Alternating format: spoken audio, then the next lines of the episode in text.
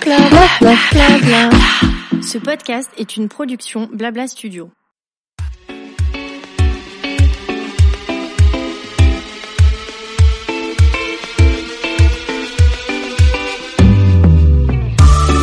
Bonjour à toutes et à tous et bienvenue dans mon émission Julia de Noton. Après avoir créé une agence de communication, l'agent chez Julia, j'ai décidé il y a presque deux ans de me lancer dans une nouvelle aventure passionnante, ma propre émission de podcast. J'y reçois des leaders d'opinion et des entrepreneurs, hommes et femmes, issus du milieu du blogging, de la mode, de la beauté, du sport, de la restauration et de l'hôtellerie.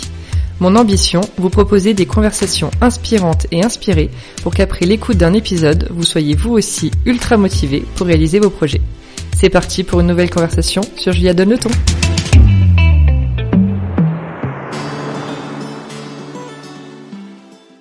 Hello à toutes et à tous, bienvenue dans ce nouvel épisode de Julia Donne le temps. Aujourd'hui, je suis avec Amélie Chaléa qui va nous parler d'elle, de son nouveau projet Elle et l'amour. Euh, on va parler d'Instagram, on va parler de son rôle de maman, on va parler de plein de choses. Coucou Amélie. Salut Julia, merci de Merci me recevoir à à, toi. ton micro. Très contente de t'avoir. Pareil. Alors déjà, pour commencer, je demande toujours à mes invités de se présenter en quelques mots. C'est un peu difficile, mais... Ouais, je suis pas la fille la plus synthétique du monde, mais euh, je m'appelle Amélie, donc j'ai 37 ans et je suis maman de deux enfants, un grand garçon qui s'appelle Léonard qui a 12 ans, donc vive la préadolescence, et une petite fille qui s'appelle Scheherazade qui a un an et un mois. euh, mais qui est née extrême prématurée, donc c'était une aventure un peu extraordinaire qu'on a vécue. D'ailleurs, on, on va s'en parler. Euh, alors, qu'est-ce que tu faisais avant? Avant cette pause Qu'est-ce que je faisais avant? Bon, moi, je suis une fille euh, qui a un parcours assez euh, classique de euh, classe prépa, école de commerce, et j'ai commencé à bosser dans un grand groupe. Donc, j'ai bossé pendant 12 ans chez L'Oréal, Mhm. Où j'ai pu développer ma carrière. Et si tu veux, c'était quand même une aventure hyper importante dans le sens où euh, j'ai fait mon stage chez L'Oréal, j'avais 24 ans, et je Mhm. suis tombée enceinte pendant mon stage. Ah. Figure-toi. Et donc, euh, bah, j'ai flippé parce que je me suis dit qu'il n'allait Ah ouais. pas du tout m'embaucher et que je ne savais pas comment je ferais pour être maman, sachant que je n'avais pas de CDI, ça me paraissait impossible. Et puis en Mhm. fait, bah, j'ai eu mon bébé, puis ils m'ont embauché derrière et tout s'est bien passé. Mais ces années l'Oréalienne, souvent on dit L'Oréal c'est très intense, c'est très dur, ah là là, c'est trop trop dur. Je ne cache pas que c'est c'est intense, Mhm. c'est vrai, mais c'est bon moi en tout cas euh, mon point de vue à moi c'est que ça a été une école formidable où j'ai pu bosser sur des énormes marques avec des beaux challenges et j'ai beaucoup grandi au sein de cette boîte et surtout bah j'ai pu développer ma carrière tout en étant euh, maman Mhm. et surtout maman célibataire parce que je me suis séparée assez tôt du papa de Léonard. Donc bah à 26 ans, j'étais la petite chef de projet qui avait deux Mhm. ans de job euh, avec mon gosse euh, que je gérais Ah ouais. full time parce que j'avais la garde quoi, Mhm. tout en développant ma carrière. Donc ça a été des années super intenses où j'ai monté les échelons petit à petit. J'ai commencé, j'étais petite chef de projet éditorial où j'écrivais des dossiers de presse et là mon dernier job dans le groupe L'Oréal, c'était d'être directrice de la communication mondiale de Kerastase. Oui, effectivement. Au niveau mondial, ouais, c'était chouette, c'était une belle C'est marque. fou c'est, bah, de gravir les échelons comme ça au sein d'une même boîte. En même temps, c'est génial, je trouve. Ouais, bah, L'Oréal permet beaucoup ça. Enfin, c'est vrai Mm. que les groupes comme L'Oréal, ils ont tellement de marques euh, différentes. Bah oui, oui. Et puis, ils développent beaucoup euh, les talents. Enfin, ils sont beaucoup dans l'accompagnement. Moi, je Mm, sais qu'à différents moments de ma vie, voilà, j'ai pu avoir différents jobs en fonction aussi de ce que je rencontrais dans ma vie. Et euh, oui, ça permet de faire des, des belles carrières parce qu'ils Mm, ont mm. plein de marques différentes et qui sont assez bienveillants dans l'accompagnement, en fait. Et alors, en parallèle, t'avais donc ton compte Instagram, Amélie Chaléa, Absolument, ouais. et t'avais un autre compte. qui s'appelait The Very Good Mother. En fait, en parallèle, bah, j'avais mon compte Amélie Chaléa où je racontais un peu ma vie euh, de maman qui allait faire du surf, maman célibataire qui allait faire du surf avec euh, son garçon et qui sort avec ses copines, quoi. Mhm. Euh, mais c'est un compte que j'utilisais aussi beaucoup euh, de manière professionnelle pour être en contact, bah, d'ailleurs avec des influenceuses que je faisais euh, travailler quand j'étais DIRCOM, pour euh, voilà tous les gens avec qui tu travailles, enfin et puis mes copains, enfin comme tout le monde en Bien fait, sûr. comme tout le monde a un compte Instagram. Mhm. Et j'ai développé en parallèle mon compte The Very Good Mother, qui lui était un compte de mèmes, on appelle Mhm. ça. Alors les mèmes sur Instagram, c'est on prend une image et on la détourne en faisant un peu des vannes. Enfin, on essaye de faire des vannes et d'être drôle. C'est pas toujours réussi, mais c'était un peu l'objectif. Et mon thème, en fait, c'était ça. C'était la maternité, les injonctions faites à la maternité. Parce que je me suis rendu compte en étant euh, maman alors assez jeune, 24 ans, c'est pas non plus hyper jeune, mais dans notre société euh, à Paris, quand voilà, on va avoir une carrière, il se trouve que c'était plutôt jeune. Enfin, j'avais pas de copines autour de moi qui ont eu des enfants en même temps que moi. Et je me suis pris pas mal de réflexions en étant mère célibataire, en ayant un gros job, de oh là là, mais euh, tu passes pas assez de temps avec ton fils, ou oh là là, mais t'es sûr que tu vas passer cette photo sur Instagram avec ton maillot de bain, il est pas un peu trop échancré, euh, Hmm. si les copains de ton fils le voient, qu'est-ce qu'ils vont penser, enfin, tous ces trucs qu'on se prend dans la tête un peu quand on est mère, de réflexions qui sont même parfois de la bienveillance, de la fausse bienveillance. Oui, ça. Et l'idée, c'était de rigoler de ça, de le dénoncer, mais de manière un peu euh, légère, et de rigoler de ça. Et donc, oui, je postais un mème à peu près par jour, tous les deux, trois jours. Et ça a rencontré un petit succès. Disons que j'avais, là, je sais pas, je dois avoir pas loin de 19 000 abonnés, quelque chose comme ça. Et tu continues toujours d'ailleurs à alimenter? Non, Ouais. j'ai complètement, euh, j'y arrive pas. Oui, j'ai de temps. En fait, ça me manque. Ouais. Il y a tellement de moments dans la vie ou dans l'actualité où je me dis Oui. ah là là, là, là, ça mérite un poste de Virgule de Mozart. Il faudrait que je le fasse. Et puis honnêtement, je suis débordée là Bah en oui, ce oui. moment par ma propre vie. Donc euh, honnêtement, je veux, je veux le reprendre. Ça me manque. Euh, Je me demande s'il faudrait pas que je trouve quelqu'un pour le faire avec moi. Mais bon, pareil. En fait, la création Oui. même c'est tellement personnel que comment puis veux spontané déléguer à aussi, quelqu'un d'autre ouais, ouais. spontané. Bien sûr. Donc il faudrait que quand j'arriverai à retrouver du temps dans ma vie, je le Ouais. referai, c'est sûr, parce que ça me manque, franchement. Bon après tu fais 10 milliards de trucs, hein, on va en parler. Mais euh, voilà. Ça, c'est un peu le problème. Il faudrait plutôt euh, restratégiser, en faire un peu moins. Ouais. Non parce que euh, on va parler donc après de Aller l'amour, la marque que tu as lancée il y a quelques jours, hein, parce Oui. que c'était vraiment très récent. Mais j'aimerais bien qu'on continue un peu sur toi et sur alors on, on s'en parlait en off micro sur de comment tu es arrivé à être un peu plus connu. Euh, Mm. Je mets des guillemets pour ceux qui ne me voient pas, dans le sens où voilà, c'est pas un mot que j'aime bien utiliser, mais euh, un peu plus euh, voilà reconnu et reconnu on va dire sur les réseaux. Donc tu me dis donc c'est évidemment lié à ta fille aussi qui, est- qui est née très prématurée et au ton agression. Mm. Est-ce que tu peux un peu nous parler de ça, de ce que tu as vécu? Comment tu t'es dit Enfin, j'imagine que vu que tu avais déjà ton compte Instagram, de le partager, ça paraissait très naturel. Mais euh, voilà, si tu peux un peu nous, sans retomber dans des trucs désagréables, mais Ouais, ouais, nous parler un peu de cette période. Mon compte Instagram à moi, Amélie Chalet, il a un peu monté en parallèle de The Very Good Mother, où j'ai une communauté euh, de mamans Mhm. qui s'est mis à me suivre, avec qui j'échangeais régulièrement.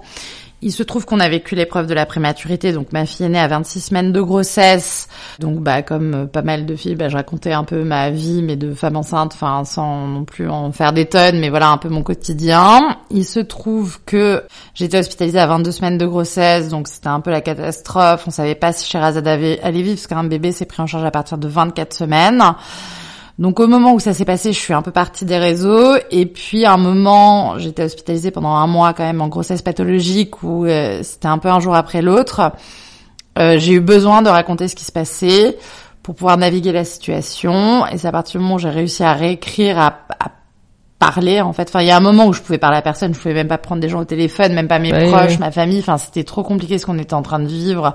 En plus, moi au début, mon pronostic vital était engagé aussi, donc ça faisait peur. Enfin bon, bref, c'était vraiment une période très difficile. Et c'est vrai que j'ai réussi. Enfin, en fait, le fait de, de raconter, alors après, je racontais pas quotidiennement, je faisais pas 14 stories par jour, mais raconter quand même ce qu'on vivait m'a permis de naviguer la situation, la naissance de Sherazade, l'extrême prématurité, la réanimation, les quatre mois d'hôpital, toute cette période très dure, ce combat qu'on a mené avec mon conjoint Hamza. Bah, Instagram a été vraiment une manière de vivre cette épreuve et de d'avoir du soutien aussi. Bah en sûr, fait, on sûr. a reçu beaucoup, beaucoup, beaucoup de soutien de la communauté. C'est vrai que la communauté a pas mal augmenté au fur et à mesure de notre parcours, euh, Mhm. bah, parce que voilà, les gens étaient soutenants, etc. Et euh, et je pense que ça a touché pas mal de, de, de personnes, surtout que la prématurité, c'est pas forcément un sujet dont on parle et qui est très Bah oui. visible aujourd'hui.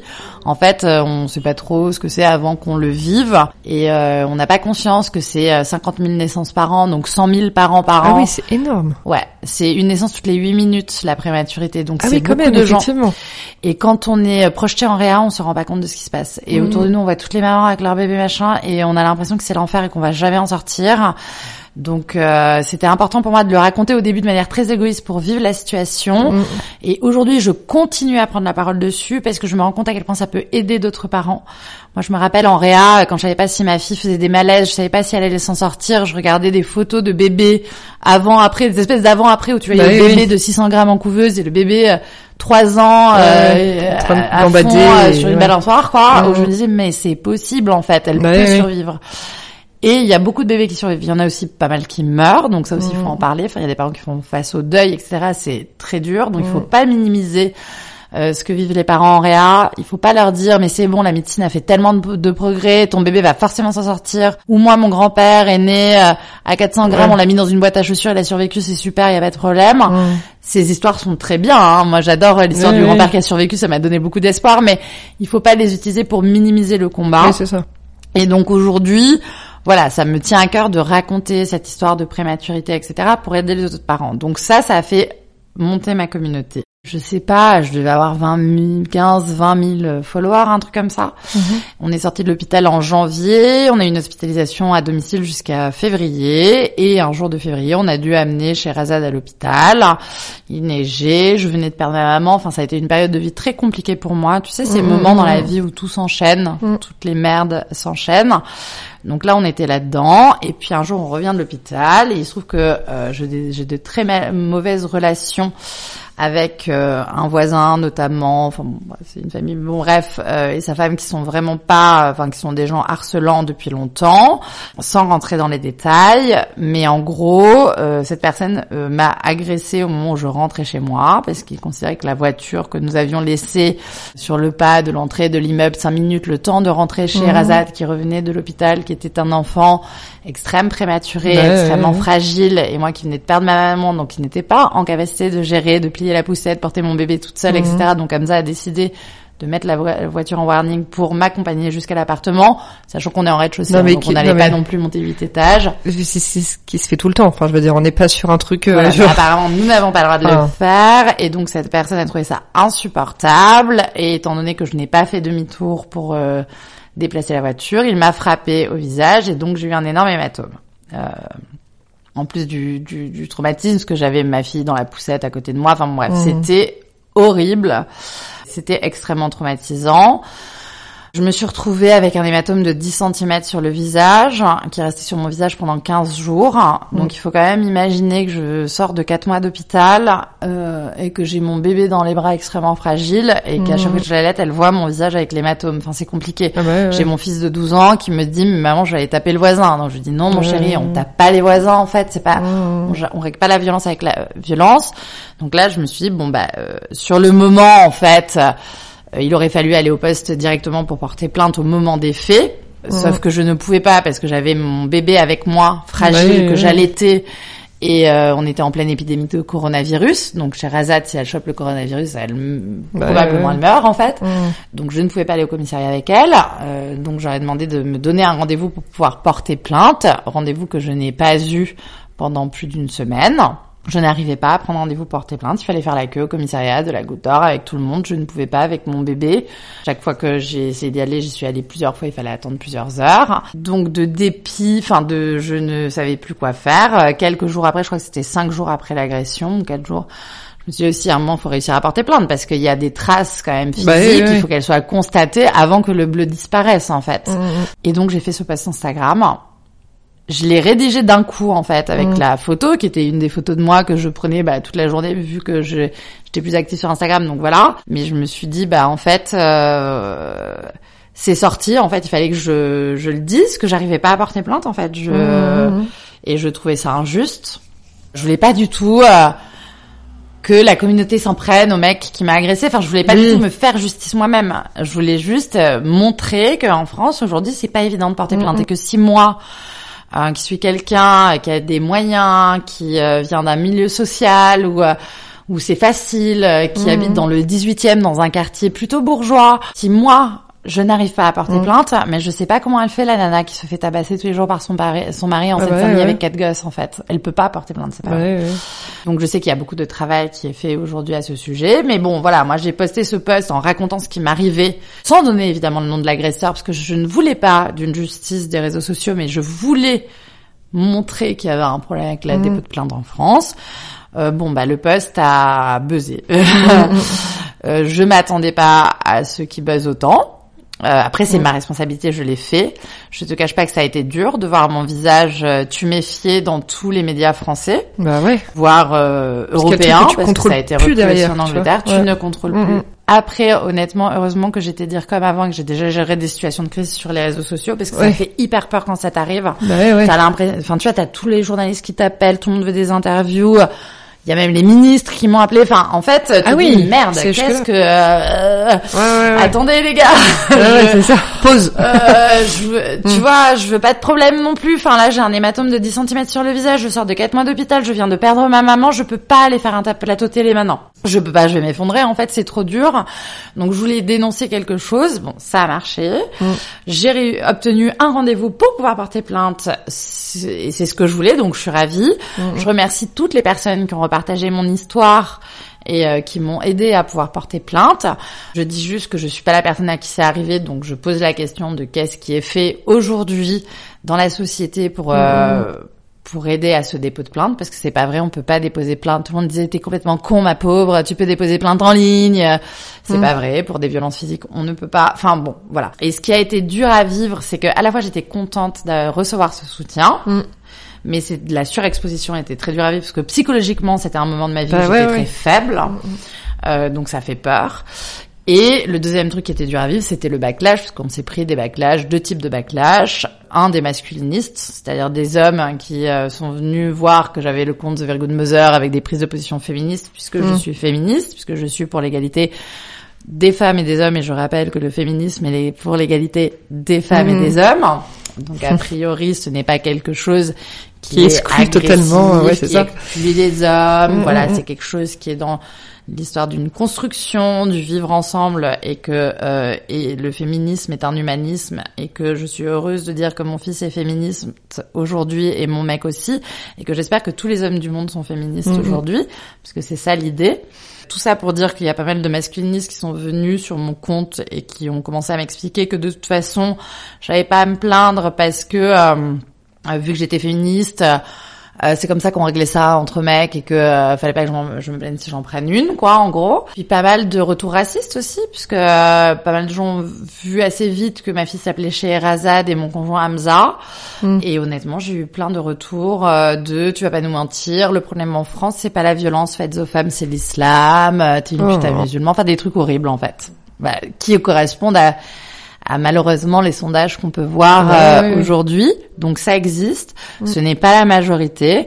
J'ai fait le ménage sur mon compte, j'ai bloqué tous ces comptes et aujourd'hui, je suis hyper contente parce que ma communauté qui a beaucoup beaucoup augmenté, aujourd'hui je suis pas loin des 60 000 abonnés, donc ça fait quasiment un fois 5 quoi.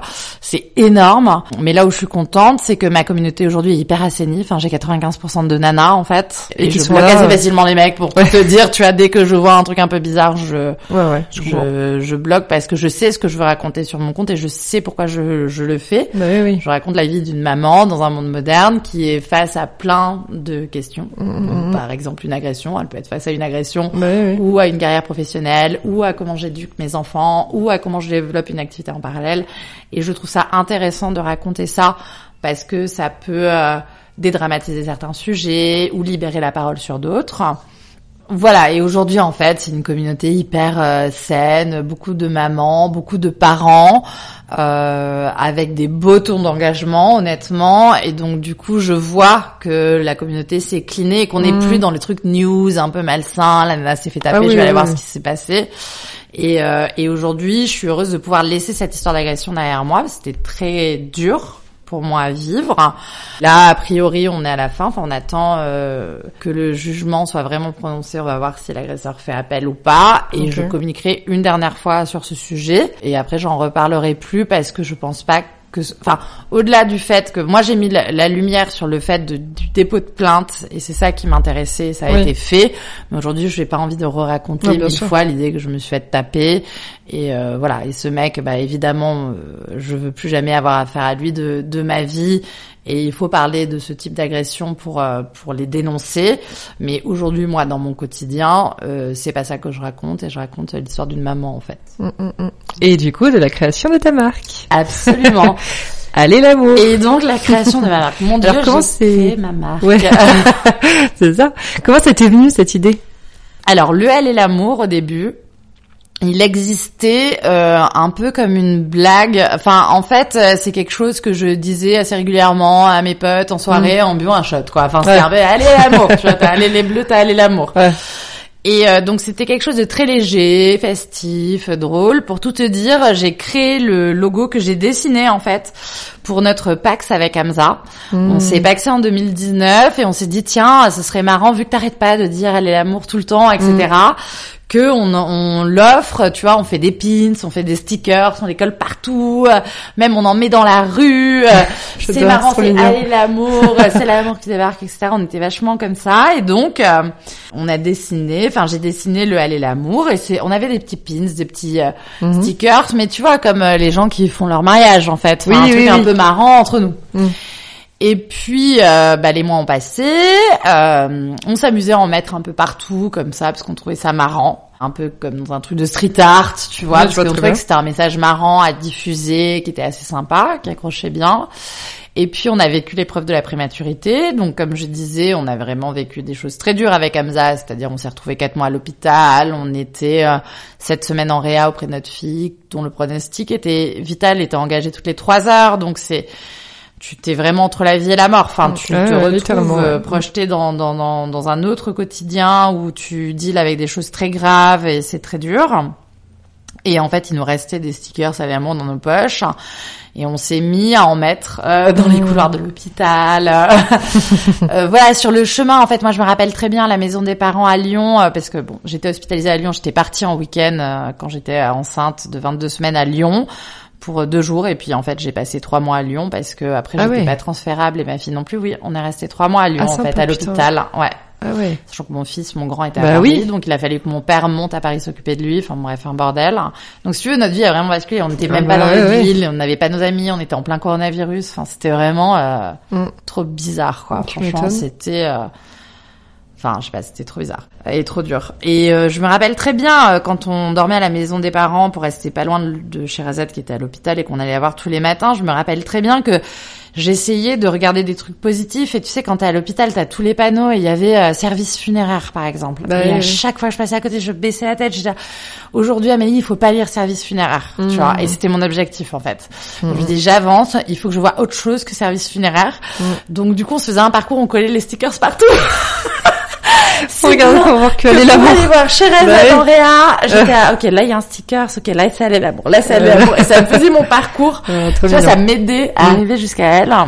Donc ce message, j'en ai parlé aussi sur Mm. les réseaux parce qu'il y a un moment où quand tu sais plus euh, si ton bébé va vite, quand tu sais pas ce qui va se passer, en fait, c'est le seul truc que tu peux dire, c'est l'amour, quoi. Bah oui, oui. C'est euh, le seul truc qui, qui, peut... ouais, qui sauve. En fait, t'as toute la science possible. Tu sais pas ça Ouais, marche ouais. ou pas. Ouais. Mais le seul truc qui t'aide, c'est l'amour. Et c'est l'amour qu'Amza m'a apporté à ce moment-là, c'est l'amour qu'on a apporté à Sherazade, c'est l'amour que notre famille nous a apporté, c'est l'amour que nos amis Bien sûr. euh, bien sûr. nous ont porté, c'est l'amour que des inconnus nous ont porté à travers Mhm. Instagram en nous envoyant des cadeaux. On a tapissé, notre chambre d'hôpital était tapissée de messages de gens qu'on Mhm. recevait sur Instagram. Trop. Et, euh, et tous les matins, quand je me Mhm. levais, Putain, ça me donnait euh, la mesure. euh, ouais, pardon, on va un peu chialer. Je fais que chialer. Je te vois le bout de chine en plus. Laisse tomber. On- En fait, voilà, tu checkes ton téléphone pour voir si Ouais, ouais. t'a pas appelé dans la nuit, voir s'il y a pas une mauvaise nouvelle, et tu ouvres les yeux, et tu regardes tous les messages, et tu dis, allez, Mm. on y retourne, on y retourne aujourd'hui, Ouais, tu vois. Et aujourd'hui, on va revenir, et Mm. aujourd'hui, elle va continuer à Mm. être en vie. Et le seul truc, c'est l'amour qui te fait bah oui, tenir. c'est ça. Donc c'est aller l'amour. Et le aller l'amour, c'est pas juste euh, l'amour c'est génial, aimez-vous Mm. les uns les autres. C'est aller quoi. Bah oui. C'est comme Oui, aller c'est les deux. un truc de- putain, faut faut avancer. y aller. Il faut un peu ouais. se battre aussi. Ouais, ouais. Euh, c'est pas évident non plus. Mm. Et euh, on y va. Et Mhm. merde, on sait pas quelle sera l'issue, mais on y va. Tu vois. C'est ça. C'est euh, Mm. le saut un peu dans le vide, Mm. mais euh, pour l'amour. Donc voilà. Donc aller l'amour, c'est né comme ça. et puis j'en ai pas mal parlé sur Instagram, donc ça a re- rencontré un certain écho. Bah oui, oui. Et j'ai pas mal d'abonnés qui commencé à me dire euh, tu veux pas me vendre des stickers, euh, tu veux pas faire des t-shirts, j'ai envie Bah d'acheter un oui. t-shirt machin. Donc j'ai commencé à me dire ok, attendez deux secondes, je ne sais pas faire, Ouais. laissez-moi réfléchir. Et donc ça a pris pas mal de temps, mais j'ai commencé à regarder, à faire des business plans, à regarder alors où est-ce qu'on peut euh, produire, est-ce que donc t'as des usines en Chine, t'as des usines en Inde, ou alors t'achètes des t-shirts tout faits en Belgique, puis alors dessus tu colles ton logo machin. Et en fait, euh, je sais pas, j'avais pas envie de faire un truc euh, où je me fasse plein d'argent et où je fasse des t-shirts en Chine où je colle un logo à l'amour et je le vends et puis voilà, c'est super. Mais tu m'avais dit un truc très intéressant qui était euh, que tu envie de faire une marque éco-responsable et que tu te vois pas produire davantage avec une nouvelle marque quand il y en a déjà qui existent. Oui. C'était hyper euh, intéressant. Ouais. Au euh, tout début, je m'étais façon de dit, allez, je vais produire des t-shirts, des trucs. Et Mm. puis après, je me suis vite rendu compte que un, je savais pas faire. Que deux, si je voulais respecter des valeurs, d'éco-responsabilité, etc., c'était une énorme galère. Bah oui, oui, en vrai, c'est beaucoup plus facile d'aller produire à 1000 trucs en Chine que tu payes 2 euros. Ah, bah. Tu revends 30 euros en plus, même pas très cher, tu te fais une marge de taré. Bah. Tout le monde est content. Enfin, toi, Mm. t'es contente, pas tout Mm. le monde. Ouais. Donc, je me suis dit, je peux pas faire ça. Ensuite, j'ai commencé à chercher des manières responsables de le faire. Là, je me suis dit, en fait, euh, je vais y arriver, mais je vais faire un burn-out. Parce que Mm. je gère ma fille, qui a quand même pas mal de soins. Aujourd'hui, chez Razad, elle a beaucoup de rendez-vous médicaux.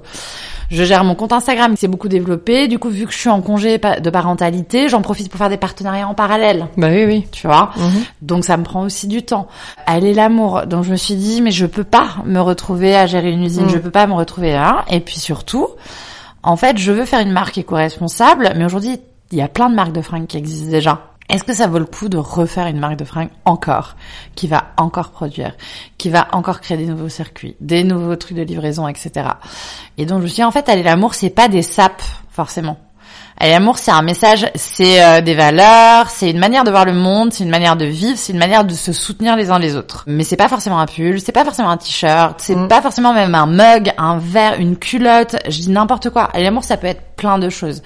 Mais l'idée, c'est de produire quelque chose qui soit accessible des enfants aux parents, en gros, Mhm. enfin de 3 mois à euh, 99 ans, Mhm. et qui ait une démarche éco-responsable, qui soit quelque chose qui me plaise, que moi je pourrais utiliser dans mon quotidien, Mhm. et qui permette aussi de récolter de l'argent pour redonner à une association. Donc je me suis dit, bah en fait Amélie, ta marque de fringues, fais une collab avec une marque qui existe déjà Mm. et euh, qui a déjà un circuit, qui euh, a quelque chose de traçable, qui sait ce qu'elle fait, qui a des valeurs. Et puis en plus comme ça, tu vas apprendre. Mm. Peut-être qu'un jour je me mettrai à produire, mais aujourd'hui je le fais de manière humble en disant bah j'apprends avec quelqu'un qui sait faire. Et puis demain, ça se trouve, je ferai pas des suites, ça se trouve, je ferai un objet, je sais Bah pas oui, quel, oui. ça se trouve, je ferai des bougies. C'est ça qui est génial. Et ça se trouve après ça sera de nouveau un t-shirt, après ça sera une culotte, après ça sera une Mhm. basket. Enfin je, je dis Bah n'importe ouais, quoi, ouais. tu vois, ça peut être des mugs, de la vaisselle, Bah bien sûr. ça peut être Un tapis. trucs, un tapis. Non, non, mais bien sûr. Et euh, du coup, ça me permet aussi de faire des collabs et de travailler avec des gens que j'aime bien en fait et euh, dont j'aime bien les valeurs. Donc là, la première collection, euh, c'est une collab avec une marque qui s'appelle UP Family qui a été montée par un couple qui s'appelle Marine et Olivier et qui sont géniaux en fait, qui sont partis dans le sud-ouest avec euh, leur petite fille et qui ont décidé qu'ils allaient faire de la fashion éco-responsable et qui sont hyper sérieux, si bien que dans chaque suite, il y a 15 bouteilles en plastique recyclé, qu'il y a 10 000 litres d'eau économisés par suite, et qu'ils sont à fond. Tout est Ouais. en France, ils connaissent leurs prestataires. Et moi, j'aurais pas réussi à faire ça toute seule. Bah oui. C'est beaucoup de beaucoup beaucoup de boulot. C'est vrai qu'on se rend pas compte, mais de énorme. chercher le trouver le bon fournisseur, la bonne usine qui te Énorme. gère ça avec des coûts, parce que enfin tout, tout a un coût aussi. C'est ça le problème aujourd'hui quand tu veux créer euh, de manière euh, responsable. Bien sûr. Donc euh, ouais, donc en fait t'as créé un concept. C'est un concept qui qui reste une marque parce qu'elle est l'amour. Enfin, c'est déposé. Oui, absolument. C'est bien. J'allais dire. Tu Eh m'avais dit oui. non. J'allais dire faut, faut que tu ailles vite. Par contre. non, c'est complètement Euh, déposé. voilà. Vous ne pouvez plus le prendre.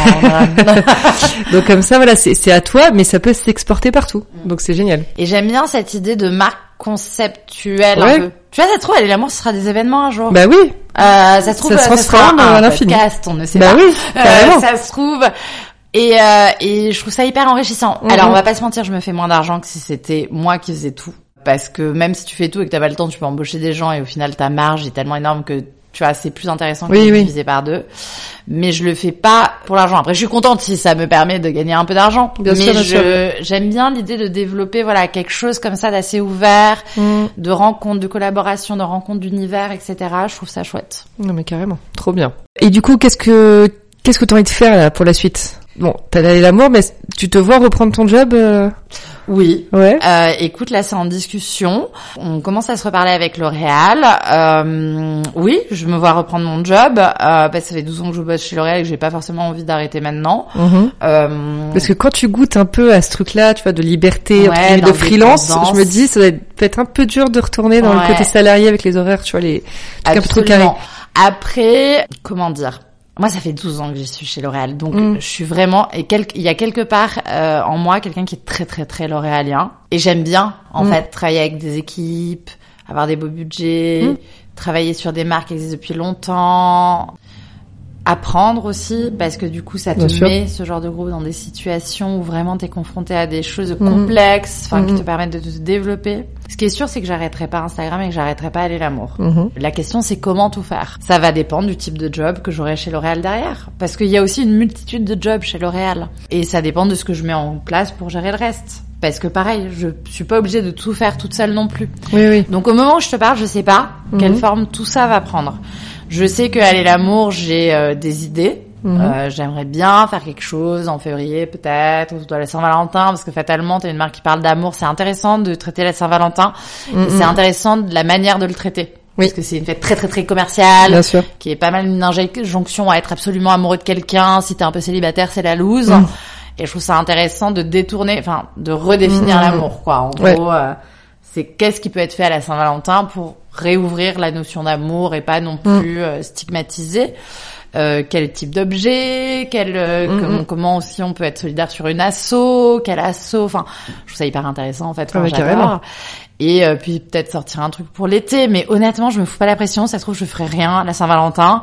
J'ai tellement un milliard de trucs à gérer là que mon problème, c'est plutôt comment j'arrive à rationaliser, arriver à tout faire Ouais. sans faire un ses tu vois. priorités, oui, c'est ça, parce que Ouais. l'objectif, c'est pas non plus que, tu vois, Ouais. ce que t'as vécu, tu le retrouves dans un, dans un, dans une ambiance un peu pesante, quoi. Ouais. Ouais ouais, mais bon a priori je le mets en fait euh, je me le mets comme un objectif hyper positif mais je me mets pas de pression. Et c'est pour ça aussi que je veux que cette marque euh, ce soit aussi un concept ça, ça donne beaucoup de liberté, tu vois. Oui, bien sûr. Et mon retour chez L'Oréal, je le vois comme euh, quelque chose qui va me nourrir.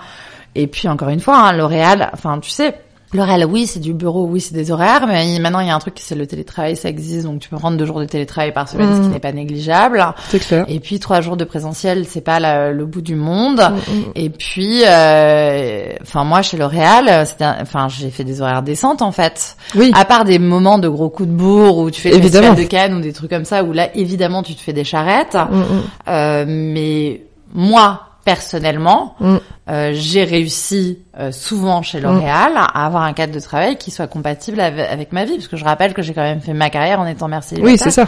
Donc, je pense que c'est comme tout. C'est Mm, une mm, question de limites que tu te fixes, Mm. euh, d'efficacité dans ton job aussi. Mhm. Enfin, moi, je suis pas le genre de nana qui va arriver à 8 heures du matin et à partir à 20 heures le soir pour montrer que je suis vraiment forte dans mon job. hein. Oui, oui, non. Enfin, moi, on me voit arriver à 10 heures, je pars à 18h30. Mais vraiment. Et je suis dire comme d'une grosse marque, tu vois. Bah oui, oui. Mais je fais ça. Par Mhm. contre, après, je suis souvent connectée. Mais ça, c'est ma manière de travailler. Bien sûr. Par contre, je délivre. Mais t'es pas jugé sur, oui, effectivement, le temps que tu passes euh, dans un bureau. Non, Ce pas chez très énervant, ce qui est très Après, français, il y a mais- forcément dans un gros groupe des gens qui vont dire ah là là, elles partent Oui, oui. machin.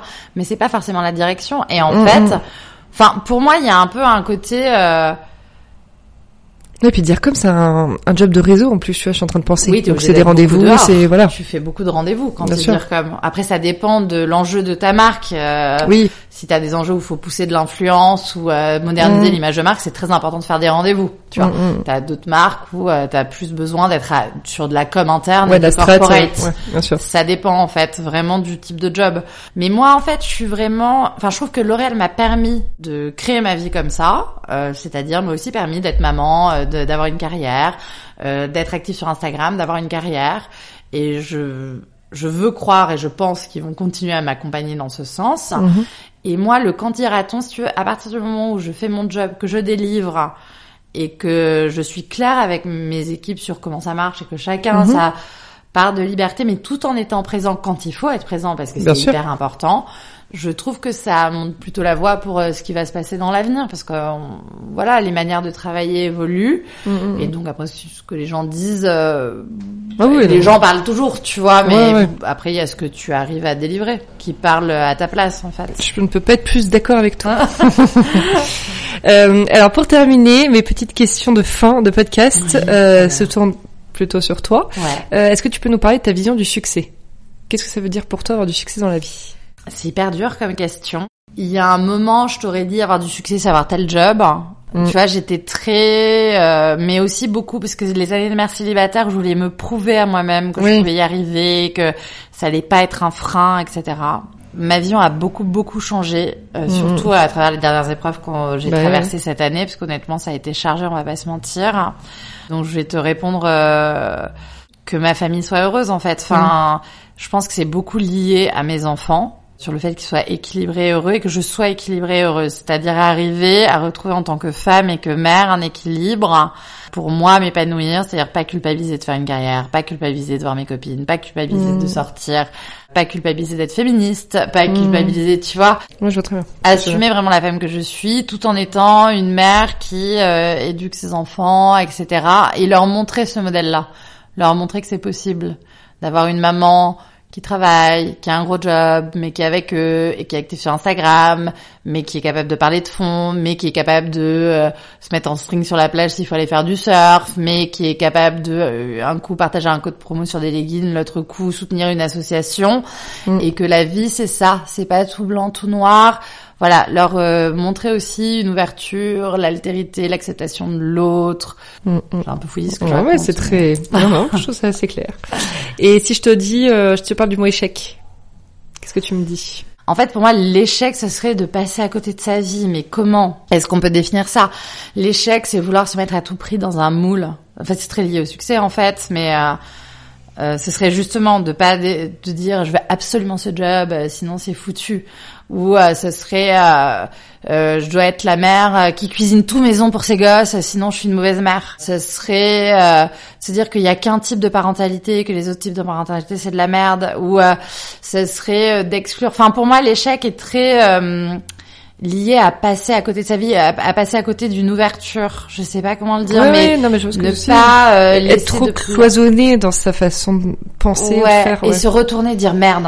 Ouais c'est ça. En fait, le temps est passé là et voilà, Ouais. je suis ça. Mm, mm. Et euh, j'ai pas vu. Et c'est valable pour plein de trucs. Et euh, c'est dur parce que dès qu'on se lance dans un sujet, on a envie de le faire à fond. Oui, oui. Donc euh, t'as envie d'avoir le meilleur job, t'as envie d'être la meilleure mère, t'as envie. euh, Et voilà, l'échec, ce serait euh, de vouloir trop performer ou d'être absolument quelque chose dans chaque partie. Tu vois ce que je veux dire? Ouais. et de pas laisser de la place à- aux accidents, à ce qui peut se passer dans la vie, euh, aux Mhm. rencontres, à la différence, à quelqu'un qui vient d'un autre milieu, d'une autre origine sociale, culturelle. Euh, L'échec, ce serait d'être enfermé et pas ouvert. Et aujourd'hui, euh, ouais, je pense que la Mhm. société, elle a vraiment besoin d'ouverture, C'est et clair. d'acceptation, de l'altérité, et que Zemmour et Le Pen descendent dans les Ouais. sondages. Je vous en supplie, pardon, je politise le truc, mais ouais, ça c'est l'échec. Ça c'est le, le gros échec pour moi. Mm, C'est hyper intéressant cette, euh, cette vision et ce partage. Non, c'était canon. Euh, et je termine avec le mot la liberté. Ouais, bah la base, hein, la Ouais. liberté, il faut. C'est dur d'être libre, c'est pas toujours facile hein, d'être libre, mais la liberté, euh... oui, oui, c'est la base de tout. C'est le plus important. La liberté, c'est ce qui donne des droits. C'est, euh... ça veut pas dire pas avoir de contraintes. La liberté, ça veut dire euh, évoluer avec des contraintes. Euh, mais bien sûr, la liberté euh, d'entreprendre, la Mhm. liberté euh, d'être la personne qu'on veut, d'être le parent qu'on veut, euh, de choisir euh, sa voie professionnelle, de savoir dire non aussi quand on doit dire non, euh, malgré parfois des injonctions euh, qu'on subit. Enfin, bien sûr, la liberté, c'est la chose la plus, plus, plus précieuse. Et tu te sens libre, toi, dans ta vie? Euh, ouais, c'est pas toujours facile, mais je me sens libre. Mm. Euh, parfois, je me demande, je me questionne beaucoup. Mm. Parfois, est-ce que je me sens libre? Après, parfois, c'est moi qui moi-même me met dans des situations où je ne me sens pas libre. Oui, oui. Euh, donc, tu vois, c'est pas. oui, en, en, tout cas, je... la pression que tu peux te mettre sur certaines choses. Voilà. ouais. Après, honnêtement, euh, bon, après là, je parle d'un point de vue d'une privilégiée, c'est-à-dire, euh, je suis euh, quelqu'un qui vit dans un cas, enfin, je suis vraiment la bobo, quoi. Euh, pardon, mais je corresponds à ce que toute l'extrême droite déteste. Mais euh, ouais, je viens d'un milieu favorisé, j'ai fait des études, euh, j'ai des revenus, je suis hyper favorisée et j'ai un socle culturel. Euh, qui Mm. fait que j'ai une notion de la liberté, que c'est important pour moi, que j'y ai accès. Après, j'ai construit des choses moi-même que je dois à moi-même. Hein. Euh, on pas tout foutu, j'ai pas la petite cuillère d'argent dans la bouche. Mais euh, c'est vrai que je, par- je, je parle d'un point de vue de quelqu'un qui est privilégié. Je pense que la liberté, du coup, pour beaucoup de gens, c'est aussi avoir des moyens, c'est aussi que socialement, on redonne des moyens à certaines personnes qui n'en ont pas forcément, et qu'on retourne dans une société qui soit plus solidaire des autres, et pas forcément dans l'exclusion et la peur. Mm, mm, mm. Je politise à fond, hein. Les élections arrivent, euh, la fille est à fond.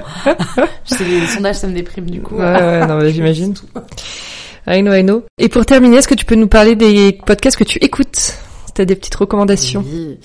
Alors, euh, les podcasts, là, les trois podcasts... Attends, je veux pas dire de bêtises. Non, en fait, j'en écoute plein. Mm. Euh, Allez, ton top 3. Bah, le premier Bliss Story, franchement, Mhm. le podcast de Clémentine, mais en plus parce que Clémentine, je lui dois beaucoup parce qu'elle m'a interviewé deux fois dans son podcast. Une fois, en plus quand j'avais une communauté Instagram hyper petite, mais où j'étais mère célibataire, et je faisais The Very Good Mother, c'était au début de The Very Good Mother. Et une deuxième fois euh, sur la prématurité, où Mhm. vraiment j'ai raconté notre histoire avec Scheherazade. Euh, donc euh, je tiens beaucoup à ce podcast, je l'écoute hyper Mhm. régulièrement. Ça m'aide beaucoup dans ma parentalité de voir différents types de parentalité. Et puis je me sens hyper accompagnée. Enfin, j'ai l'impression que c'est Mhm. Oui. une bande de copines en fait. Enfin, Mhm. c'est très euh, soutenant. Euh, le deuxième, La Poudre de Lorraine Bastide, enfin idole absolue euh, de mon univers, euh, de Mm. je l'aime euh, absolument en fait. Lorraine m'éduque tellement, tellement de sujets. Son travail est tellement important. C'est incroyable ce qu'elle fait cette fille. Enfin vraiment, c'est euh, hyper euh, libérateur pour le coup et euh, empouvoirant. Je vais faire cette chose qui est de traduire un mot en français qui n'existe pas mais elle empouvoire les femmes, la qualité de ses intervenants, de ses interviews. À chaque fois, elle m'ouvre de nouveaux univers, de nouvelles personnes que je ne connaissais pas. Elle nourrit mon histoire, ma réflexion et mes convictions féministes, quoi. Elle fait un travail de fond hyper euh, important.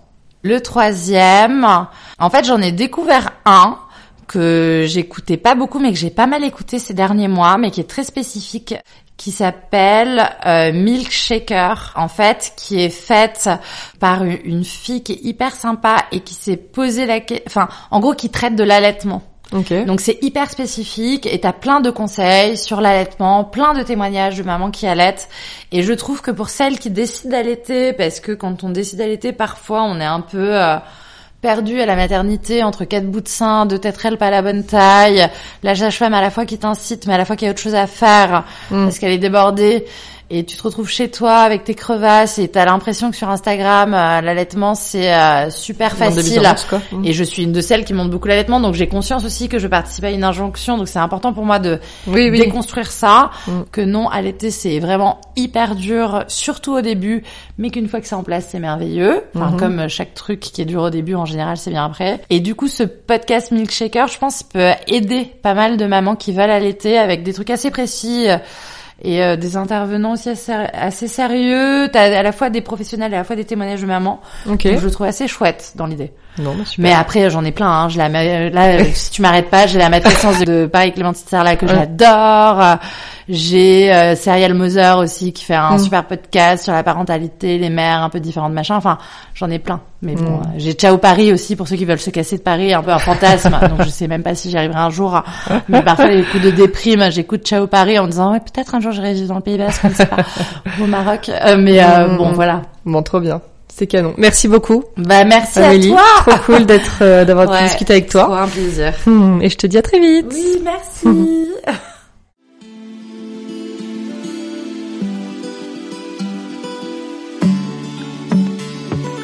Merci d'avoir écouté l'épisode d'aujourd'hui. N'hésitez pas à me laisser vos commentaires, avis et notes sur les plateformes de diffusion et sur mon compte Instagram, l'agent chez Julia. Je suis toujours ravie de vous lire.